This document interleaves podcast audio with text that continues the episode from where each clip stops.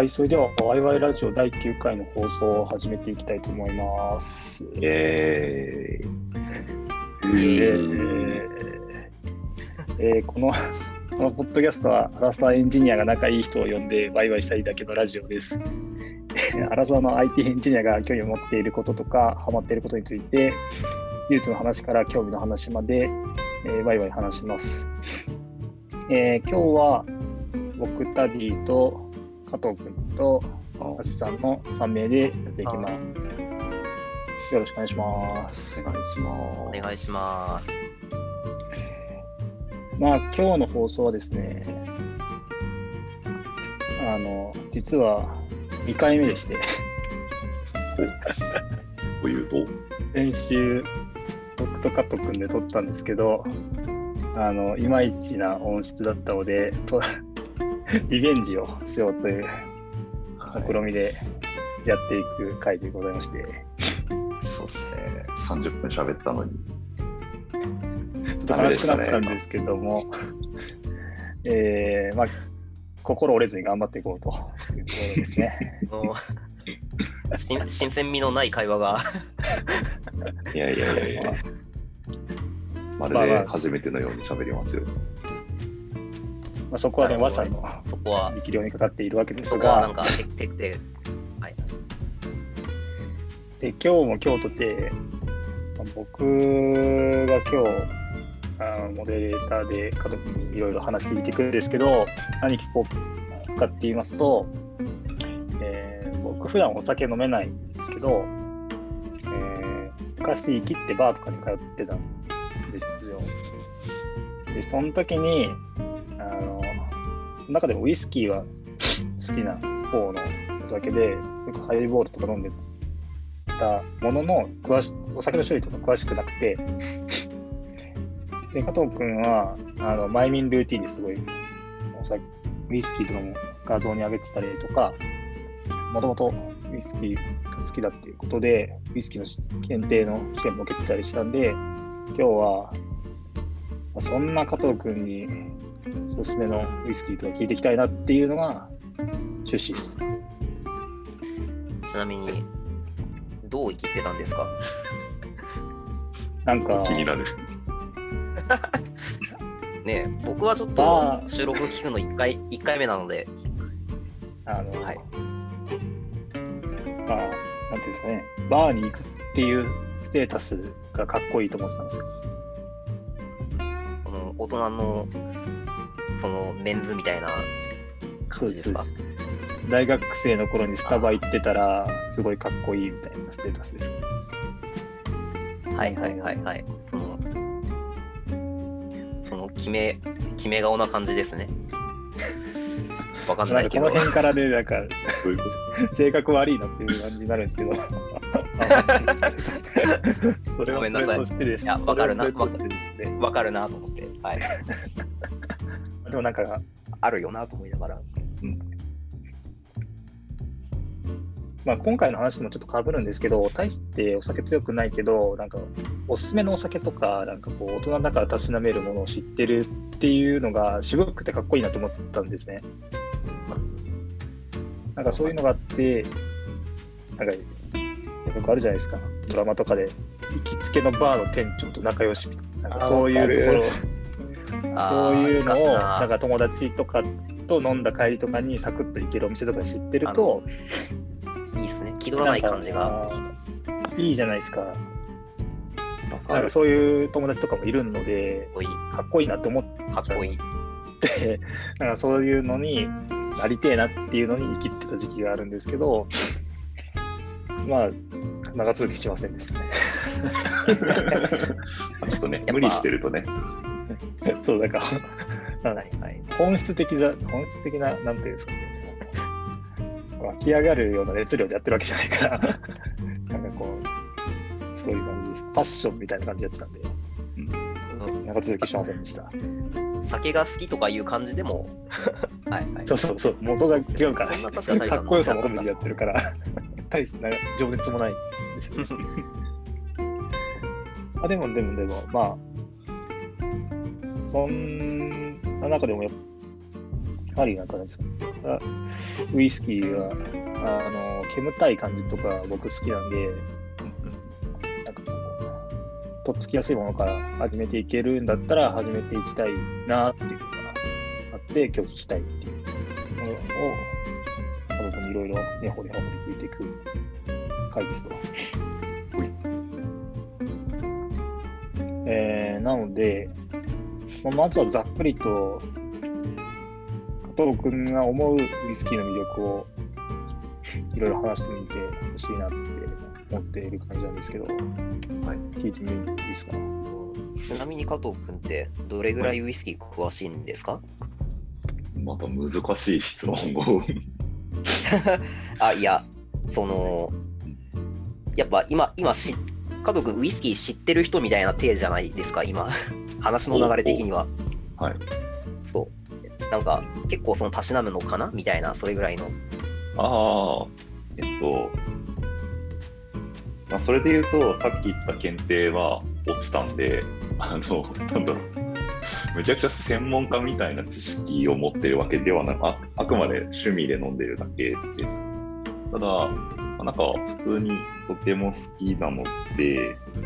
何を基準にしたらいいんだろうな。わかんないけど、まあ、とりあえず家にボボトルは2、30本ぐらい並んでるような状態ですね。そうすごいボトルうちなんかお邪魔した時あったし、検定受けるぐらいにはその情熱を持っているみたいな。そうですね。なんか、まあ、検定受けたときは知識たくさん欲しいなって思って受けてたけど、まあ、最近はなんか普通に、あの、ちょっとずつ味を楽しんで飲むのが楽しいなっていう感じで、すごいゆるゆると毎日ちょっとずつ飲んだりしてる感じですね。なるほど。検定っていうものの存在をその加藤君から初めて聞いて知ったので、ね、私、そんなものがあるのかと。まあ、いろいろありますね。はい。まあちょっとメインで聞いていくのは、はい、タリさんですが、はい。ちょっと僕もウイスキーは、なんか、ちょっと一口飲む分には好きだったりするから、うん。ぜひちょっと聞いてみたいですね。タリさんにあやかって。でもなんか今喋ったのは結構僕がウイスキー好きな理由の一つで何かっていうとボトルたくさん持ってても困らない困らない、まあなんか場所は困るけどその腐ったりしないじゃないですか。基本的にウイスキーって。そこを知らなかったんですけど、なんか腐るもんだと思ってたんですけど、そうじゃないんだ。そうそうそうえっとまあちょっと前提としてざっくりお酒の話をするとお酒ってえっとまあ、いわゆる醸造酒って言われるものと蒸留酒って言われるものと、まあ、ものすごくざっくり分けると2つあるんですよ。で、醸造酒っていう方は単純にお酒の元になる例えば米とか、えっと、ブドウとかっていう原料を発酵させてアルコールを作ったもの。例えばワインとか日本酒とかはいわゆる醸造酒って言われるものになってでそれをさらに蒸留っていう過程蒸留は分かりますよね。なんか理科の実験とかでやったことあると思うんですけどうん。火加えてアルコールだけ取り出すやつ。うん。蒸留っていう過程を経ることによって、えっと、蒸留酒になってそうするとアルコールだけその加熱して取り出すのであのアルコール度数が高くなる。んですよね。大体醸造醸造酒だと、えっと、大体低くて5%とかぐらいから高くて20%とかまでぐらいなんですけど、えー蒸留酒になってくると、まあ、40、50前後ぐらいとかになってくるんですよ、アルコール度数が。だからウイスキーとかもアルコール度数高いってみんな思っているのは、大体40から、えっとカスクストレングスって言われる、なんか結構強いやつで50とかぐらいの間なんですけど、まあ、言ってしまえばアルコール度数がめちゃめちゃ高いっていうのと、あとは蒸留することによって糖分が減るので、糖分とかその米とかだったら、まあ、お米って炭水化物だから糖分入ってるじゃないですか。糖分入っまあ、あるじゃないですか。それとかが入ってない分、あのとても腐りにくくなるんですよ。なるほどね。でまあ、もともとアルコール入ってるから、お酒って腐りにくいんですけど、日本酒とかだと酸化して劣化しちゃったりとか結構するんですけど、ウイスキーとか蒸留酒系は比較的それが少ないので、あの瓶に入れて長期的に保存しやすいんですよね。で、えっと、なんでそれがいいかっていうと、ゆっくり飲めるんですよ。ああ、なんかくくたらないから、なんかそうこそう。あのね、う そう、スパークリングの、ね。そうそうそうそう、スパークリングのワインとか、あのまあ、生の日本酒とかって、買ってから、まあ、やっぱ早めに飲まないと美味しくないじゃないですか。そう。まあね、炭酸抜けちゃったスパークリングワイン美味しくない、まあ、おあんまり美味しくないし、その 酸化しちゃった日本酒もそんなに美味しくないから、ってなった時に、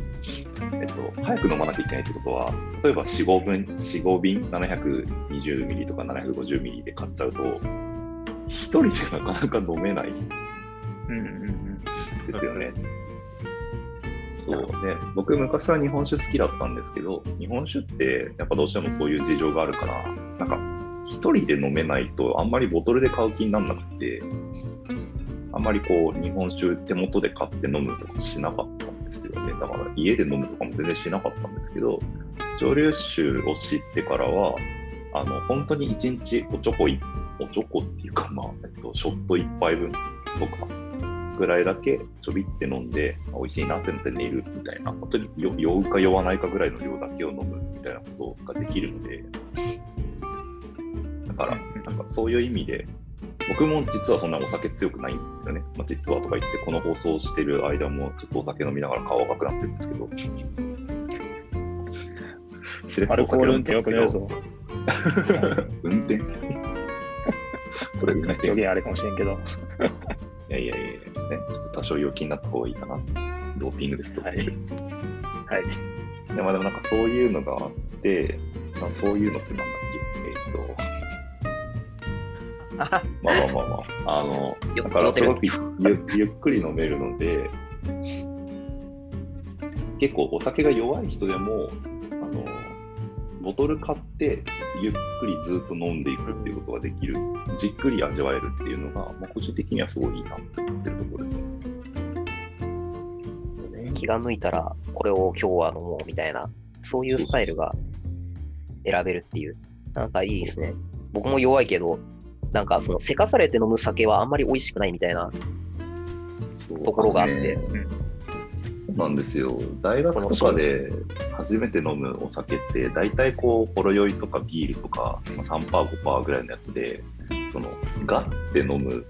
のが多いじゃないですか、飲み方として。そのいわゆるソフトドリンクとかみたいな感じで、ガッて飲むっていうのにみんな慣れちゃってるから、あのよく、ウイスキー好きとか言って、なんかどうやって飲むのって聞かれて、ストレートで飲みますって言うと、お酒強いんだねとか言われるんだけど、な40度の酒をいっぱいついでグって飲むわけないんだから、はい全然そんな。話ではなくて、飲み方の飲み方のイメージがっていうことなのね。そうそうそうそう。これ、冷静に計算すると分かるんですけど、ショット1杯って多くて40ミリとかなんですよ。40ミリリッターとか。で、えっと、40%だったとしたら、えっと、1.6ミリ。あよあごめんなさい、何言ってんの ?16 ミリぐらい、アルコールの分量で言うと。で、500ミリの缶で5%のものだったら、25ミリ入ってるわけですよ、アルコールが。5%のものを500ミリ飲む方が、ショット1杯分のウイスキーよりは断然多いんですよ、アルコール含有量って。うんうんそうね。そうそうそうそう。まあ、あとはあくまで飲み方の違いだけなので、なんか、アルコール高いからウイスキー怖いとかって全然思う必要はないなっていう、すごい思います。なんかそういうのをそもそも僕もそうですけど知らないから、なんていうんですか、そういうストレートに飲むイコールお酒が強いみたいな、そういうのあるんですよね。知識がないからだと思うんですけど。はい。はい。はい。確かにありますよね。なんか弱い。から、その、いわゆる、よくあるやつ、ななんですかなんかウーピー飲みますとか、なんか、ななんすかね、まあ飲み方が若いみたいなのもあると思うけど、パーセント低ければなんか安心みたいなところは確かにあったかもしれない。その昔のイメージとして。なんかトータルの摂取量で言うとね。5%以下のやつとかね、なんか9%とかのメンマみたいな感じに、まあなんか、市販のお酒とかだと思ってたりしたけど、そもそも含有量とか考えてなかったから、はいはいはい。か今の話を聞いて、あれと同じテンションで、そう思った感じですね。でなんかこう、長い時間をかけて飲めるみたいなところがいいって話もあったんですけど、そもそもハマったきっかけってどんな感じだったんですか？ああ、いい質問ですね。はい、ありがとうございます。そうですね。僕も初めて飲んだきっかけは、いや実はちょっとさっきタデさんのことを笑っといてなんなんですが、ちょっとかっこいいかなぐらいのテンションなんですよね。まあ、原点は同じみたいなところあるよね。まあ最初飲む、まあ、やっぱり今はこんなことを言っているけど、40%もあるお酒を飲むっていうことに対して抵抗感が全くなかったかっていうとそんなことはなくて、やっぱりうん。飲んでみるまでは、まあ、多少やっぱ怖いなっていう気持ちもあったし、あのうち父親が全くお酒飲めないので、なんか体質的になんかお酒っていうものに対して、ちょっとこう、なんというか、苦手意識じゃないけどみたいなのが多少あったりもしたので、最初はなんか割と恐る恐るだったところはあります。で、えっと、初めて飲んだのは、えっと、いつだったかな？ちょっといつの放送か忘れちゃったんですけど、あの僕がルームシェアをしてたっていう話をしたと思うんですけど、そのルームシェアをしていた友達と一緒に、まあ一緒にとかその人にバーに連れてってもらって、でその時になんかウイスキー飲むけど飲むって言われて、じゃあ飲むって言って、なんかおすすめのやつ聞いて、それを飲んでっていうのが始まりで、うんうん。で、初めて飲んだウイスキーは、カーってなるじゃないですか。喉元というか。あアルコールのカーっていう感じ。なんか、小説とかで読んだことあったけど、本当になるんだっていうのと、なんかう、ん。別に美味しかねえな、これっていう。あああんまり最初の印象良くないね。率直になんか、体験として、あ、こういう感じなんだっていうのは面白かったんですけど、なんか、美味しいとはそんなに思わなかったっていうのが最初の正直な感想です。うんうんうん、なるほどね。で、えっと、そっから、でもなんとなくウイスキー飲んだっていうので、その、ちょっとこう、飲めたから、なんていうのそのの飲んでバタって倒れたとこなかったので、ちょっと苦手意識が薄れてきて、なんかその友達と飲むときは、たまにこうウイスキー飲んだりとかっていうのをするようになってきて、うんうん。で、なんか、ちょっとずつ飲んでると、なんとなく慣れてくるんですよね、だんだん。はいはいはい。そうで僕、初っ端からストレートで初めて飲んだので、なんかロックとか水割りとか飲むと結構緩やかに飲めるから、あなんか意外と美味しいかもみたいな感じになってきたりとかして、で、ウイスキー割といいなーってなり始めたぐらいの時に、えっと、僕が、えっと、AWS の資格、結構難しいソリューションアーキテクタスプロフェッショナルっていう資格を取るって宣言したら、先輩が、うんまあ、じゃあ取れたら何でも1個買ってあげるよってなんか言ってくれた人がいて、うんうん。で、その時に、えっとまあ、合格することが無事できたので、マッカランっていう、まあまあ、7000円、8000円ぐらいする結構いいお酒を先輩がくれて、で、初めてだから自分の家にボトルが1本ある状態になった。んでそっから、めちゃめちゃ美味しいので、やっぱり。うん。結構、ウイスキーある程度慣れてきた時にそれがあったから、めっちゃ美味しいなって思って、まあ結構毎日に近いぐらいちょっとずつ飲んでたら、なんか気づいたら結構好きになってきて、そこからもう、ズブズブと沼に入ったわけか。気づいたら家に30本みたいな、すげえな。そんな感じです。なんかこう、30本もあるっていうのは、まあ、なんかそもそも数がすすげえなってそもそも思うんですけど、なんかそういうふうに揃えられたのは、こうなんか知識をどういうふうにアップデートしていくのか、なんかこ好みがその30本に集約されてたりするのが、なんかそこら辺が気になってて、ああ。そこら辺はどんな感じなんですか？種類が増えてったのは。いいですね。次のコレクションはこう選ぼうみたいな過程が。うんうんうん。そうですね。僕の場合は最初にそのマッカランを買った後は、えっと、引っ越し祝いでそのルームシェアしてた友達から、えっと、ラフロイグっていう、まあまあ有名な、あのすごく煙たいウイスキーですね。ラフロイグ。ラフロイグは結構有名だと思います。なんかヨード臭がする、なんか、せいろがんみたいな匂いがするってよく言うやつなんですけどあ、俺飲んだことあるかも。うん、多分煙たい系でよく飲まれてるやつだと、多分ラフロイグは有名だと思いますね。え冒頭の生きてるところに友達に紹介してもらった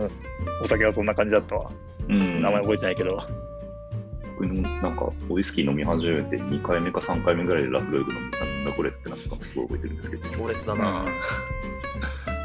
ででもなんかそれをもらって、まあ、それもまた飲み始めたら、ちょっと煙たいウイスキーもい、あ、そう、マッカランって結構、あの、シェリー酒っていう、まあ、ワインみたいなものを貯めてたお酒で熟成をさせるっていう、まあ、工程の都合上、結構甘い香りがするんですよ。うんマッカラン自体が。果物みたいな。甘い香りがするので、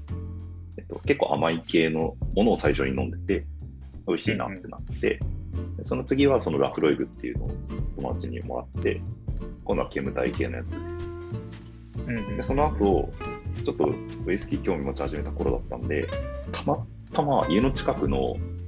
スーパーに行ったらあの山崎が入りましたって言ってて。うんうん。でもうその頃ってウイスキー、ジャパニーズウイスキーが急激に人気になった頃だったので、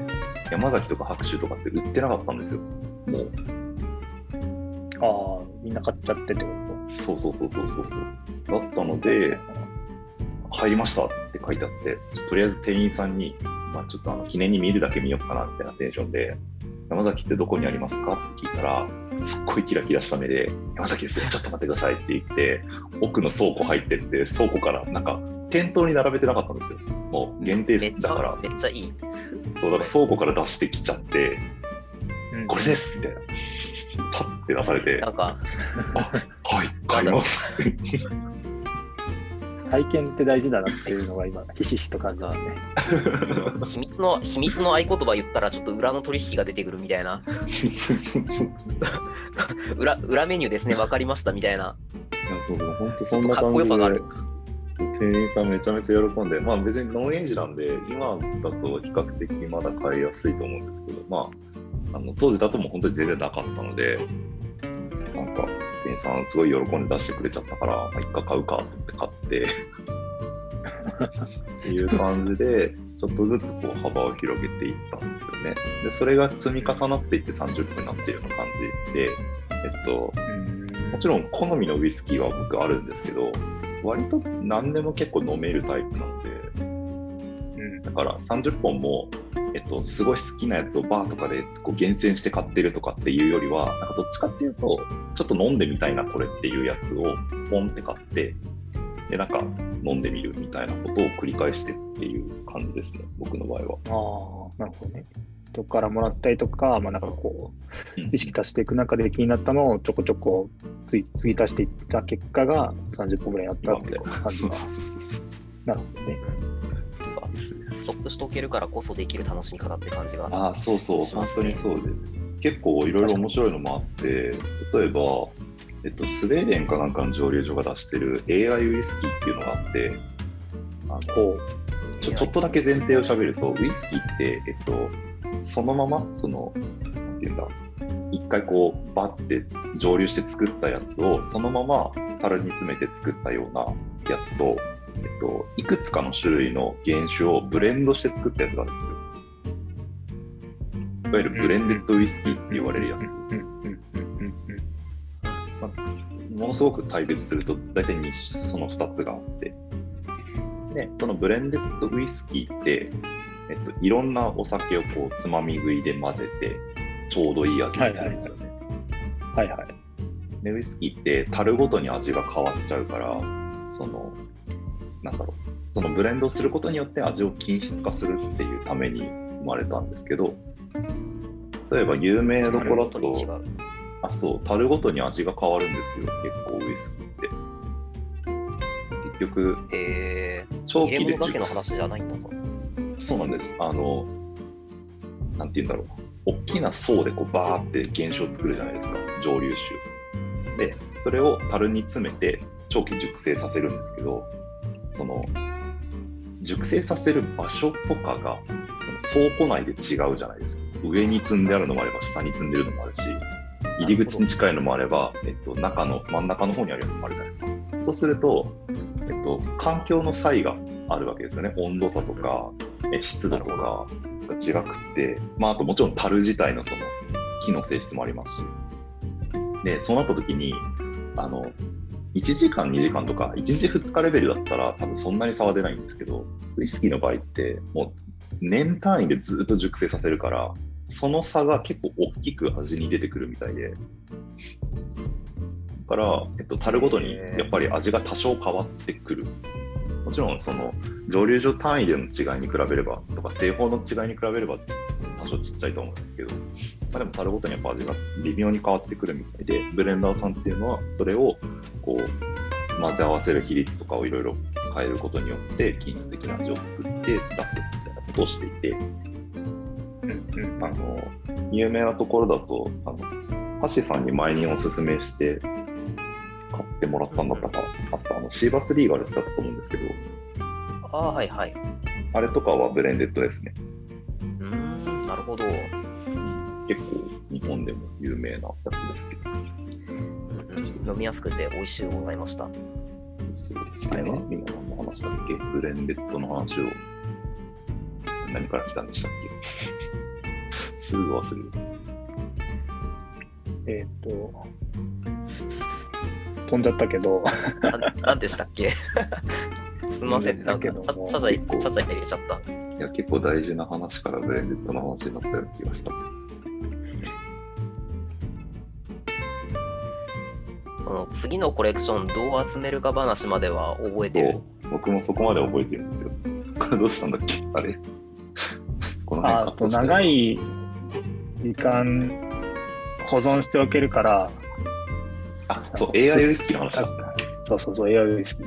思い出した。うんそうそうそう。いや、そう、だからブレンデッドはそういう話で、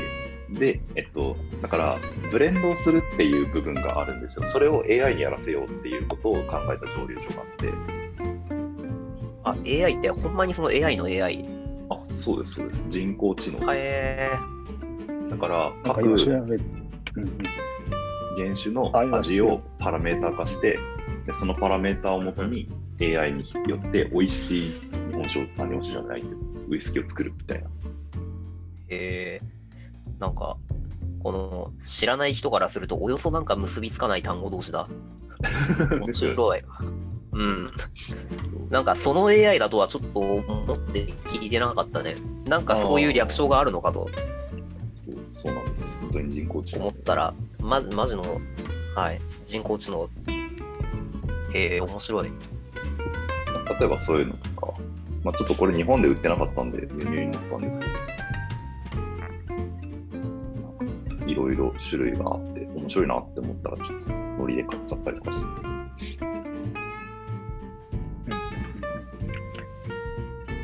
なんか調べたら、マイクロソフトと提携して作ってるみたいですね。この AI ウイスキーっていうのは。そうなんだ。へえ事情はあんまり分かってなかった。僕もハチさんと同じで、そういう略称のウイスキーなんかなと思ったら、人工知能の方うんにちょっと今びっくりしてる感じですですよね。なんか、まさかその AI かみたいな感じ。そうそうそう。インテリジェンスってやつ、マックミラー。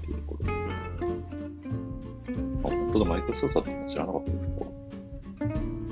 か？あ、そっちは逆に知らなかったね。あ そう、マクミラーの方で知って、えーこんなのあるんだって思って買ったな。なんか確か面白いです。そうトップやってる人がなんか確か女性の方だったような気がする。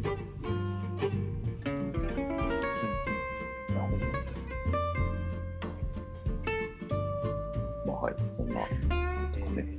興味があったやつを買ってます。面白いな。で、なんか翻っちゃう部分もあるんですけど、あの、僕は家にウイスキーがないんですけど、もう初心者でもなんかとっつきやすいウイスキーとはあったりしますか？はいこう始めはじ始めるならここからがいいみたいな。はい、あの幻の幻の録音でタディさんには教えたと思うんですけど、覚えてますか？はい。何でしたっけ？グレンフィデックでしょ。グレンフィデックでしょ。はい、正解です。いや、ちょっとボツになってるからもう一回聞いておこうかなって。私初めて聞くんで教えてもらってもいいですか？あはい、えっと、ものすごくプレーンなというか、えっと、まあ、およそウイスキーというもののド王道みたいなものを、まあ、おすすめしてみようかなと思って言ったのが、グレンフィデックってやつですね。グレンフィデック。はい、でこの酒って、えっと、いわゆるシングルモルトウイスキーって言われる、えっと、原料大麦だけで作られたもので、ブレンドも、えっと、まあちょっと細かく言うといろいろあるけど、まあ、とりあえずブレンデッドではない、同じ蒸留所が作ったお酒だけのものになっていて、で、えっと、すごく麦の香りが感じやすくて、煙たさとかもないし、比較的口当たりもあ甘くて飲みやすいので、えっと、結構僕がウイスキー最初になんか飲んでみたくて、ボトル買ってみたいって言われた時は、グレンフィレックをおすすめします。えー、あの、緑色の三角形のボトルで、鹿のマークがついてるやつ。もしかしたらウイスキーコーナー見て、見たことあったら、見たことあるかもしれないです。改めて今、Google で見てますけど、なんかあれあったような気もするようなラベルですね。最近ちょっとね、ラベルが変わっちゃって、若干、もしかしたら、見覚えがなくなってるかもです何色になったの？が。あ、なんか、ちょっとスタイリッシュな感じになったんですよ。スタイリッシュ？ななんて、なんて言うんだろう昔のよりもちょっと緑色が明るくなって、なんかちょっと若々しいような感じの雰囲気になって、僕はちょっと昔のクラシックの雰囲気の方が好きだったんですけど、まあまあまあ、時代は変わるということなんでしょうっていう感じですけど。なるほど。そう、このお酒いいのが、結構ある程度ウイスキー置いてる、その角とかだけじゃなくて、そのもうちょっと種類置いてるところだったら、大体置いてるので、なんか軽いスーパーとか行けば、大体グレンフィレックは置いてますね。し、えっと、確か720で3000とかぐらいなんで、えっと、360ミリのちょっとちっちゃい瓶があって、でそっちが1000円ちょっとで買えるはずなんですよ。ああ、すご安いいエントリーモデル感あるな。そう。だからなんか、とりあえずねちょっとそうそうそう、それ買ってみて飲んでみるとかすると、あの、単純にすごくわかりやすいと思います。こんな感じなんだなっていう。やっぱ飲み方はなんかストレートでいった方がいいんですかねそう。その辺はいろいろあって、えっと、個人的にはうん最初からストレートはあんまおすすめしないです。えっと、初めて飲むお酒とか、僕とかは初めて飲むウイスキーとかはそのままの味を知りたくてストレートで飲んだりとかするんですけど、あのやっぱりどうしてもウイスキーに慣れてない人にとってストレートで強いし怖いと思うんですよ。なるほど。だから、個人的におすすめするのは、トワイスアップっていう飲み方で、と、トワイスって2倍にアップ、量を、傘を増やすっていう意味なんですけど、ウイスキー1に対して水1入れる。1対1で割るっていう飲み方です。で、えっと、飲んでもらうと、まあ、単純に2分の1になるので、アルコール度数も20度ぐらいまで落ちるし、えっと、ウイスキーって実は水を足すとちょっと香りが開くんですよ。香りが開くとは。そのままストレートで飲むよりも香りを強く感じやすくなるんですよ。っていう。性質とかがあって、だから、水を加えて、そうそう、あのブレンダー、さっき言ったブレンダー、ブレンドをする人とかも、えっと、ブレンドをするときの飲み方としてトワイスアップを選ぶくらい、うんへかえ。香りとかっていうのがより強く出やすいっていうのがトワイスアップの、あの、なんだろう、特徴で。だから、最初は、えっと、あれ、重要なのが、常温のウイスキーを常温の水で割ってほしい。温度は重要なんですかダメなのか。あの、冷やすと香りって閉じるんですよ。これは、あの、ウイスキーとかじゃなくて、もう全体的にそうなんですけど、あの、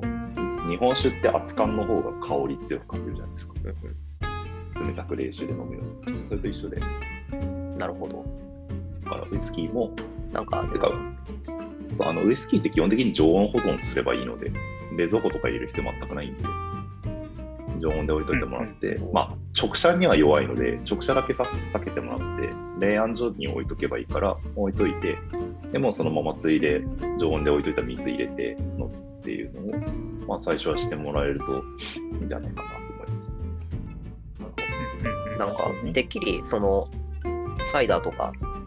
このハイボールがいいよみたいなことを言うのかなと若干思ったんだけど、そうでもないんですね。ハイボールはね、えっとね、長く楽しみにくいんですよね。ああ、その炭酸抜けるみたいなところあ炭酸と氷。はいはいはい。炭酸が抜けてってしまうし、冷やして飲むの、そうそうそう、氷が入ってるんですよ、ハイボールで基本的に。なるほど。そう。だからそうすると、どうしても氷が溶けて、どんどんこう、あの薄くなって、あの最後の方のハイボールまずいってなったの知ってると思うんですけど、あれが起きちゃうんで、基本的にはハイボール、えっと、ハイボールで飲むのが美味しいやつもあるし、別にハイボールを否定する気ではは全くないけど、なんかウイスキーをボトルで買って楽しみたいっていうんだったら、最初はそういうトワイスアップとか、あの常温で飲むっていうのをしてみてほしいなと思います。なるほど。その方がこう弱い人でも自分のペースでコントロールできると。そうそうそう。で、えっと、入れる量は本当にコップの下5ミリぐらいから始めたらいいですよ。なんか、たくさん入れると大変なので、5ミリぐらいに、本当に5ミリぐらいか、合わせて1センチ分ぐらいだけとりあえず入れてみて、飲んでみるみたいなことをして、で、その時もグイって飲むんじゃなくて、まあ、ちょっと、小さじ1杯とかぐらいの量を口に含んで、ちょっとこう口の中で置いといてみて、香りとかを感じて、そこから飲み込むみたいな感じの飲み方をするといいと思います。なるほどね。じゃあ、とりあえずまだ、まだ買ってないんだけど、ブレインフィリックを。まず買うところからやな。た走りましょょう。今、今ポチっちゃいましょう。買いつつ、全は、全は急ぎましょう。1000円のやつをまず買ってみてっていうところから始めていくんだけど、まあ、この緊急事態宣言明けたらきたいですよね。なんかそういうのね。ぜひぜひ来てください。うん。まあ、うちグレフィないんだけど。そう、茨城に引っ越してるんで。多分そ、多分そこはいい感じに、我々にも良さげなやつをチョイスしていただく。ま あでも、煙たいのがダメじゃなければ、えっと、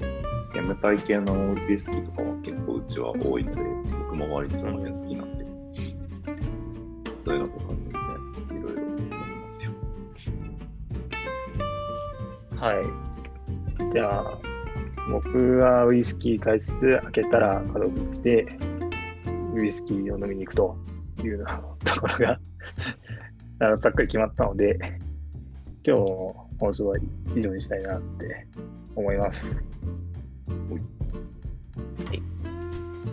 あ今日、